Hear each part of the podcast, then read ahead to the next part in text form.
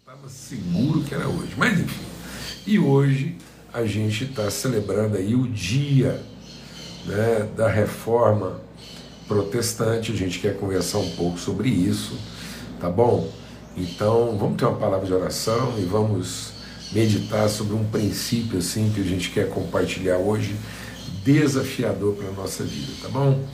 Pai bendito, muito obrigado por esse dia, por essa semana que nós estamos começando, mais uma semana, e a gente quer discernir, Senhor, nesse momento, nesse encontro, nessa hora, a gente quer discernir mesmo princípios, é, fundamentos que possam nos orientar na caminhada, possam nos dar sustentação, estabilidade, segurança, para que a gente consiga avançar, o Deus, no desenvolvimento da nossa fé e na transformação do nosso entendimento. Obrigado porque o Senhor nos conduz, o Senhor nos orienta e mesmo nos períodos mais obscuros, a tua luz nos ilumina e a tua palavra nos guia, Senhor. E é isso que nós queremos. Nós queremos aqui de coração totalmente aberto colocar nossa vida a serviço uns dos outros, repartindo de tudo aquilo que o Senhor tem derramado sobre nós. Espírito Santo de Deus, nos oriente, nós clamamos em nome de Cristo Jesus, Senhor, no pleno conhecimento da tua vontade. Amém. Graças a Deus. Ô, oh, Rodrigo, então estou aqui empenhado aqui, mas já fica valendo. Então, ganhamos um dia aí. o Orphan Sunday é domingo que vem, não é hoje, mas hoje, seguramente, está tudo certo, né, mano? Hoje é o dia aí da celebração da reforma protestante, dia 31 de outubro. Tá bom? Então agora eu vou tirar aqui os comentários. Pronto, olha que som maravilhoso, rapaz, inspirador aí na nossa vida. Amados, o texto que eu quero compartilhar hoje, bem a propósito do dia da reforma, né, e por ser um domingo aí, esse, esse dia de hoje, aí, 31, a gente quer aproveitar para falar de um princípio que tem a relação com isso. Né? Chegando Jesus aqui em Mateus capítulo 16, verso 13. Chegando Jesus à região de Cesareia de Filipe, perguntou aos seus discípulos: Quem os outros dizem que o filho do homem é? Eles responderam: Alguns dizem que é João Batista outros Elias, ainda outros Jeremias ou um dos profetas. E vocês, perguntou ele, quem vocês dizem que eu sou? Simão Pedro respondeu: Tu és o Cristo, o Filho do Deus vivo. Respondeu Jesus: Bem-aventurado é você, Simão, filho de Jonas, porque isso não foi revelado a você por carne ou sangue, mas por meio do meu Pai que está nos céus. E eu digo a você, Pedro, digo a você que você é Pedro, e sobre essa pedra, sobre essa palavra que você declara, edificarei a minha igreja, e as portas do inferno não prevalecerão, não poderão vencê-la. Eu darei a você as chaves do reino dos céus. O que você ligar na terra será ligado nos céus, e o que você desligar na terra será sido desligado nos céus. Amém. Amados, é, eu quero compartilhar aqui sobre o princípio né, da unidade, da catolicidade da igreja. E por que, que eu quero compartilhar sobre esse princípio hoje? Em nome de Cristo Jesus, eu quero assim pedir de Deus mesmo assim graça, virtude na nossa relação, a confiança que a gente tem desenvolvido nessa relação de fé aqui e edificação. Acho que eu até vou fazer uma coisa aqui, eu vou ativar os comentários, mesmo que isso possa comprometer um pouquinho a transmissão, mas vamos tentar. Eu acho que na conversa de hoje era importante ter os comentários aí. É porque é o seguinte, eu tenho uma certa dificuldade pessoal de entender a partir de onde a gente foi assumindo e admitindo esse termo reforma protestante.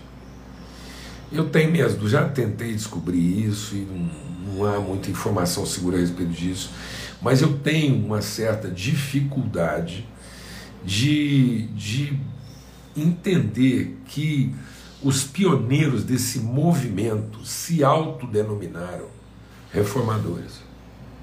Eu acho que isso foi uma expressão que foi ganhando espaço, mas não a partir dos próprios agentes desse movimento, mas a partir da forma como a própria sociedade foi vendo esse movimento. Então eu estou lendo esse texto aqui que Jesus diz: o que, que os outros dizem e o que, que vocês dizem.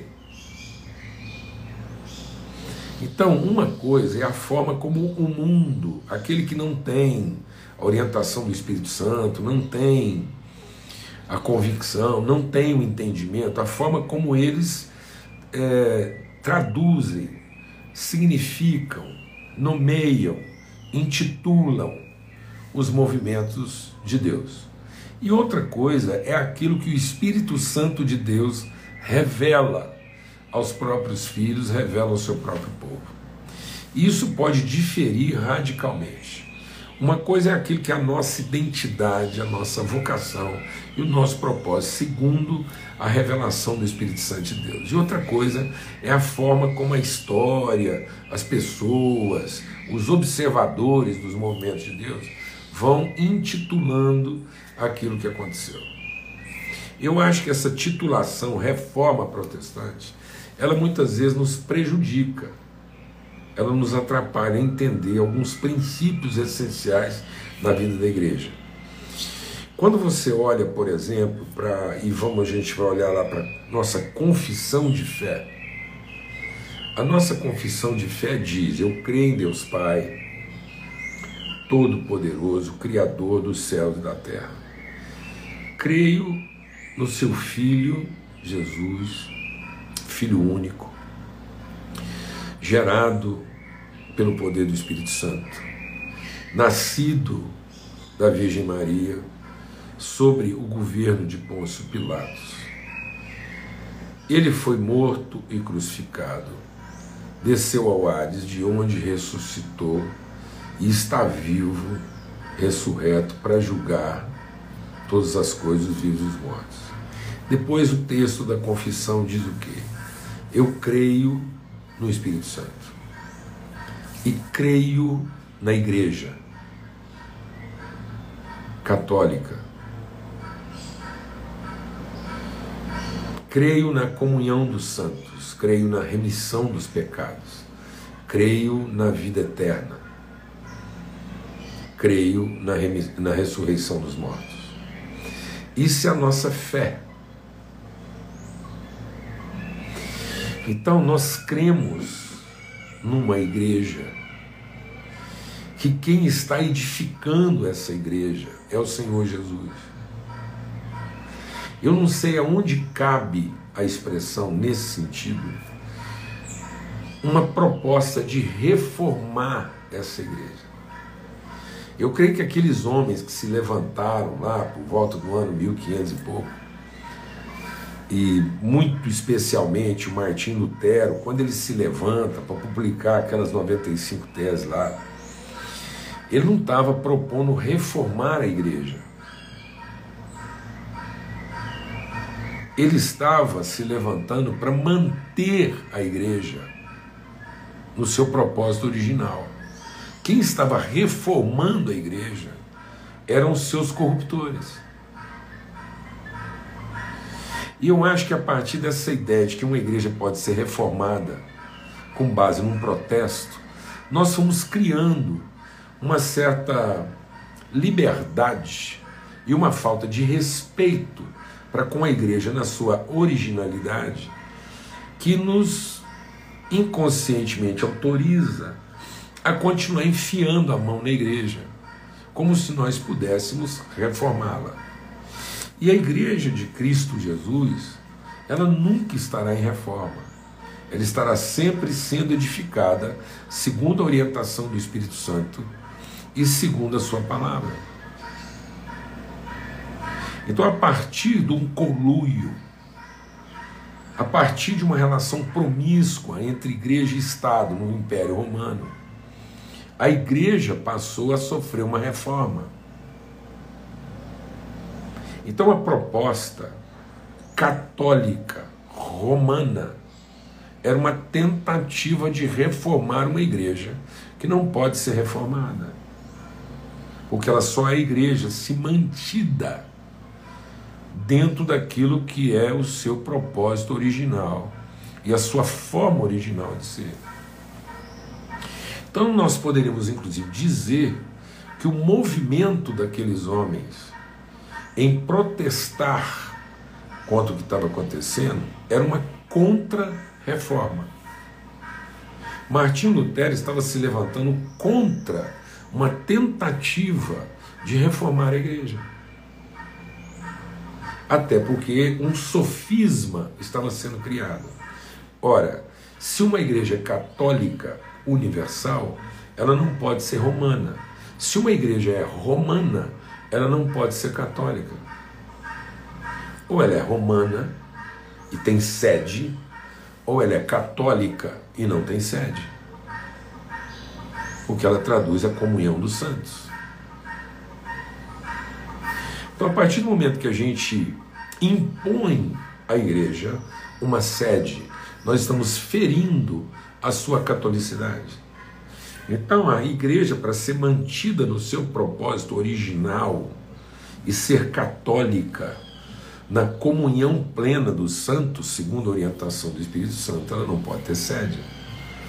Então, o movimento daqueles homens era contra o romanismo e não contra o catolicismo. E isso começou a, eu creio que isso começou a entrar a, a leitura social começou a achar que aquilo era um movimento entre protestantes e católicos.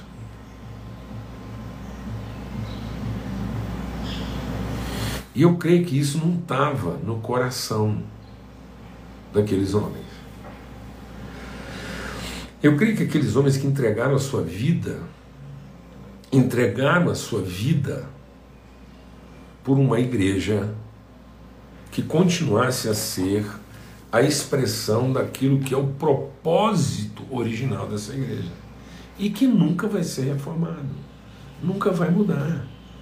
Deus não vai mudar aquilo que ele estabeleceu como princípio e fundamento para a sua igreja. A partir do momento que eu entendo que uma igreja pode ser reformada, ela passa a ter na minha vida uma conotação relativa.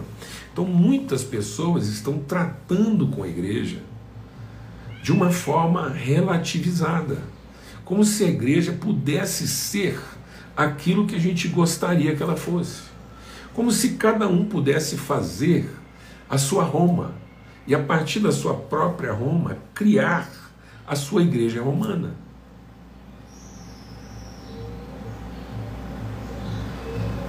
Então nós estamos estabelecendo várias sedes para a igreja e cada um estabelecendo a sua igreja a partir da sua própria Roma.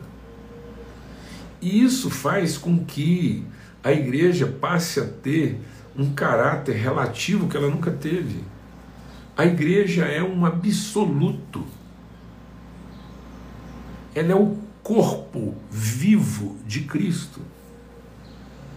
Jesus não é um espírito que incorpora em qualquer corpo. Jesus não é um espírito vagante esperando incorporar num corpo que nós formamos para Ele. Jesus é o Cristo de Deus, cabeça de uma igreja que o Espírito Santo vai dando forma e expressão segundo a sua vontade. Então não é a vontade do homem que forma a igreja para que o Espírito Santo incorpore essa igreja, para que o Espírito Santo baixe no corpo que nós formamos, para que ele possa incorporar. Estão entendendo isso, amados?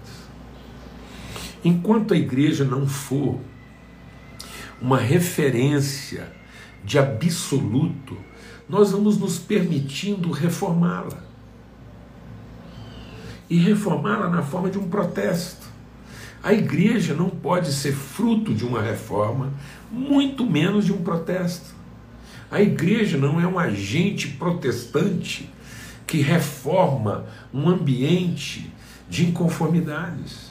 A igreja é a expressão viva da vontade eterna e soberana de Deus. A igreja é um mistério de Deus, revelado em Cristo Jesus. O grande mistério de Deus a ser revelado como família de Deus e propósito de Deus na eternidade, como Pai, de criar uma família, é a igreja, no seu absoluto. Então nós não podemos nos meter a enfiar a mão na igreja e modelá-la conforme a nossa vontade, conforme a nossa conveniência ou conforme o nosso instinto protestante. Amém, amados? Então, muitas vezes, nós estamos esperando convencer as pessoas. Vamos deixar o Espírito de Deus ministrar o nosso coração. Nós estamos esperando convencer as pessoas a respeito das nossas interpretações de fé, num esforço de que, se a nossa reforma for convincente, a gente apresentar uma igreja reformada convincente, as pessoas vão acabar querendo ter unidade conosco. Essa é a ideia romana. Deixa o Espírito de Deus ministrar o nosso coração. Do jeito que muitas vezes a gente conta a nossa história da reforma, cada um acaba contando de forma conveniente a partir do seu viés institucional.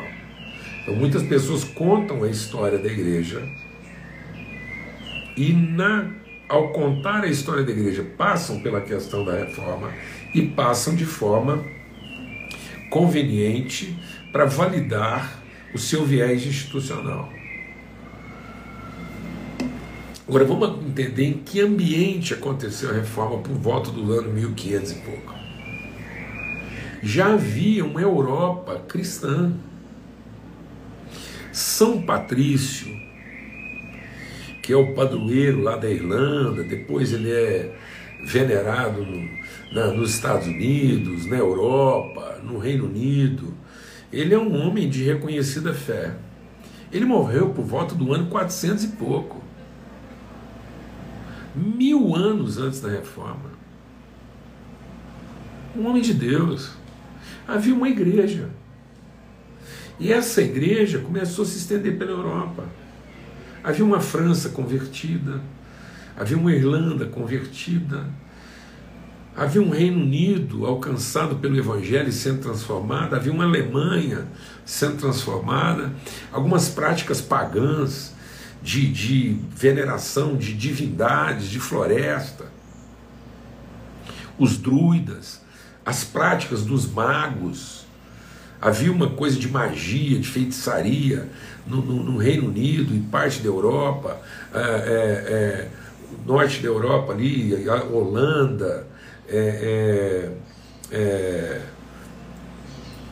onde mais ali? Essa região toda ali. Dinamarca. O Evangelho foi alcançando esses lugares na forma da igreja. O que, que era da igreja? Suas práticas, né, suas metodologias variavam de um para outro lugar, mas era a igreja. Só que com o tempo veio subindo de Roma uma igreja reformada, uma igreja misturada com o Estado, uma igreja com forte poder institucional, uma igreja que queria obrigar a igreja de Cristo, que crescia de forma saudável e livre, mas agora alguém teve a ideia de institucionalizar isso, estabelecer um governo central, uma forma central de rito e obrigar todo mundo a, a venerar e a, e, a, e a se submeter a um jugo de governo, de controle, a partir de Roma, que era a sede da igreja, não era a sede do império.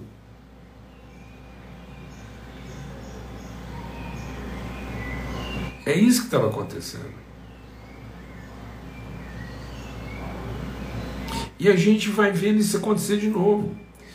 Muitas pessoas, em nome de controle, de poder, mas com a, a, a, o disfarce da espiritualidade, o disfarce da unidade, o disfarce de, de tentar preservar a integridade da igreja, se associam com as estruturas de poder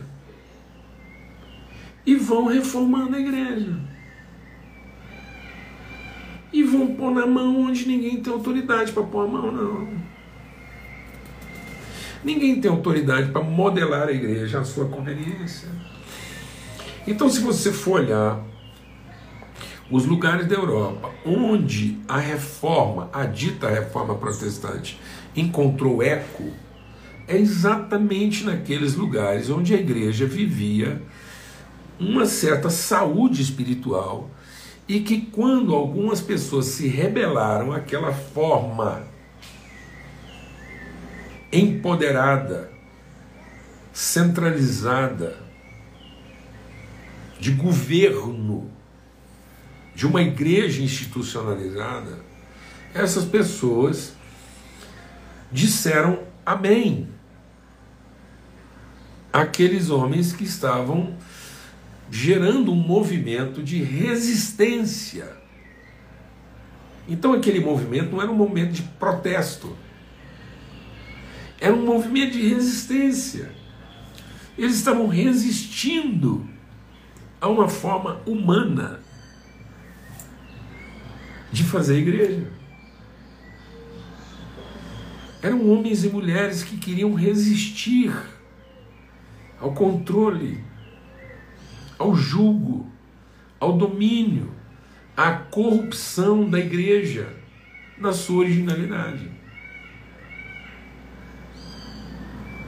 Então eles partiram da unidade, exatamente porque a igreja é católica.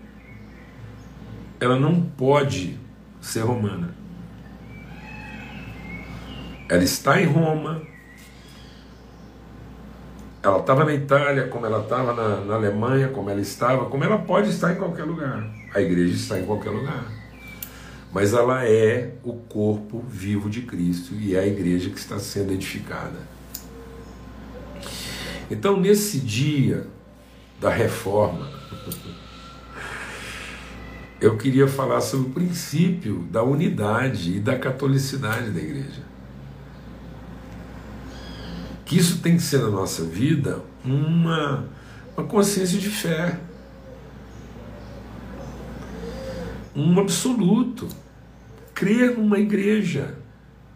Ainda que ela tenha suas expressões congregacionais, ainda que ela tenha suas formas regionais, locais de expressão, mas é uma igreja.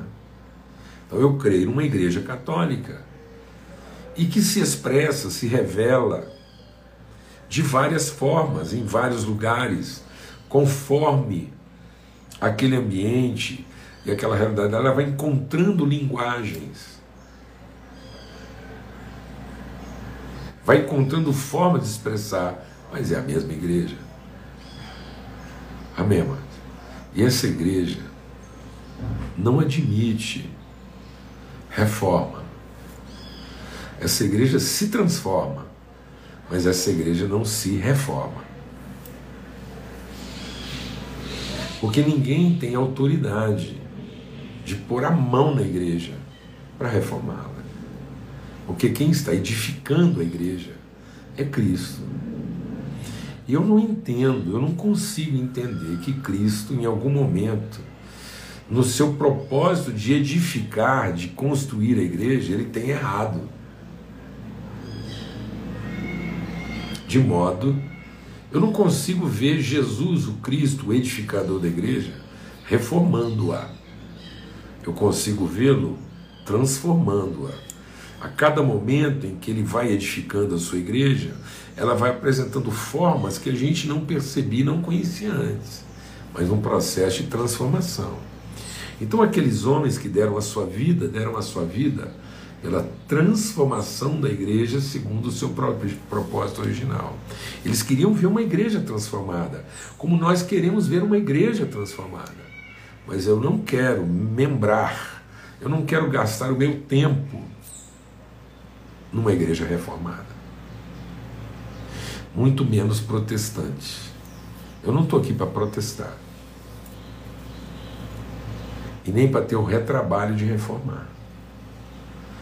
Nós estamos aqui para ser conduzidos pelo Espírito Santo nos processos de transformação da igreja, crendo que ela segue firme. Essa igreja segue firme.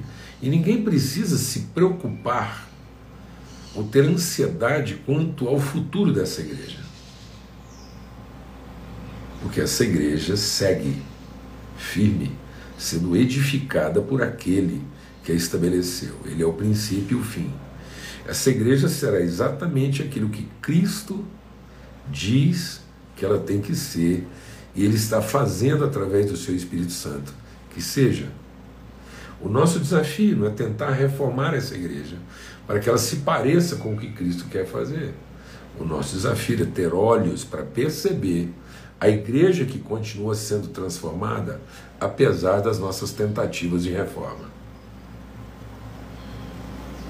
apesar das nossas tentativas de reformar uma igreja para que ela seja o que eu gostaria que ela fosse, porque eu resolvi protestar contra alguma coisa. Então, apesar de todo esse nosso esforço aí, a igreja continua sendo transformada e ao fim ela se apresentará, ela se revelará viva. Então nós temos que participar de maneira submissa aos processos de transformação e não querer que as pessoas sejam subservientes às nossas expectativas de reforma. Então, no dia da reforma, que nós sejamos iluminados pelo princípio da unidade e catolicidade da Igreja, para que, pelo poder do Espírito Santo, nós possamos continuar sendo transformados de glória em glória na perfeita imagem daquele que nos chamou e nos estabeleceu. Amém, irmãos? Para que a gente não se sinta na obrigação de protestar e nem no direito de produzir modelos segundo as nossas insatisfações. Aqueles homens não estavam insatisfeitos com a forma de ser igreja. Eles estavam buscando ser fiéis à única forma de ser igreja. Então nós não podemos e nem temos o direito de produzir formas de igreja a partir das nossas insatisfações. Nós não podemos sair por aí reformando igrejas a partir das nossas insatisfações. Mas nós temos que continuar sendo fiéis a revelação de ser a única maneira de ser igreja possível. A igreja que Cristo edifica, segundo a sua palavra e direção do Espírito Santo. Uma igreja que é católica e única na sua identidade, natureza e propósito, por mais que ela encontre expressões distintas de testemunhar essa unidade e essa sua catolicidade. Então, que no dia em que a igreja foi desafiada a permanecer dentro daquilo que são seus propósitos e compromissos eternos e permanentes, a gente se submeta ao fato dela ser única e católica e a gente abdique dessa presunção e vaidade de que nós temos o direito de reformá-la. Eu não vejo base bíblica. Acho que essa expressão, essa alcunha de reformadores, não partiu dos próprios reformadores. Assim como o povo apelidava Jesus de muitas coisas. Olhando para o que Jesus fazia, eles o apelidaram de um novo Elias, de um outro João Batista, de um Jeremias, ou alguns dos profetas. Mas agora, Cristo não quer saber como é que as pessoas nos chamam. Ele quer saber como é que o Espírito Santo revela ao nosso coração a respeito de quem de fato nós somos. E o que, que nós somos? Uma igreja reformada protestante ou uma igreja transformada operante?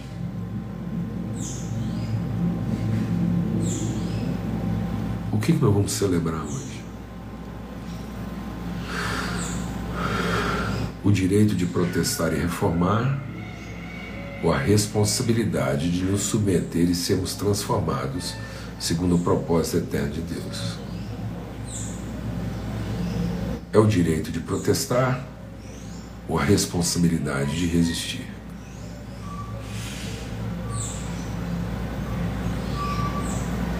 É a expectativa da igreja que nós gostaríamos de ser ou compromisso de continuarmos sendo a igreja que fomos chamados para ser.